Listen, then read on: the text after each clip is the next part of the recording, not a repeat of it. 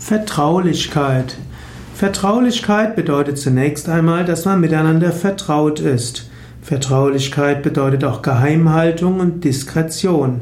Vertraulichkeit bedeutet auch, dass man enge Beziehungen zueinander haben kann. Vertraulichkeit kann aber auch heißen Aufdringlichkeit und Zudringlichkeit.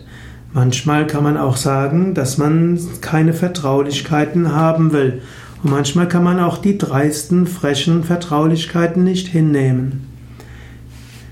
Manchmal heißt Vertraulichkeit auch Vertrautheit. Manchmal, wenn Menschen in einen Yoga-Ashram kommen, fühlen sie sich seltsam vertraut. Yogis würden sagen, dort wird eine Erinnerung aus früheren Leben wachgerufen.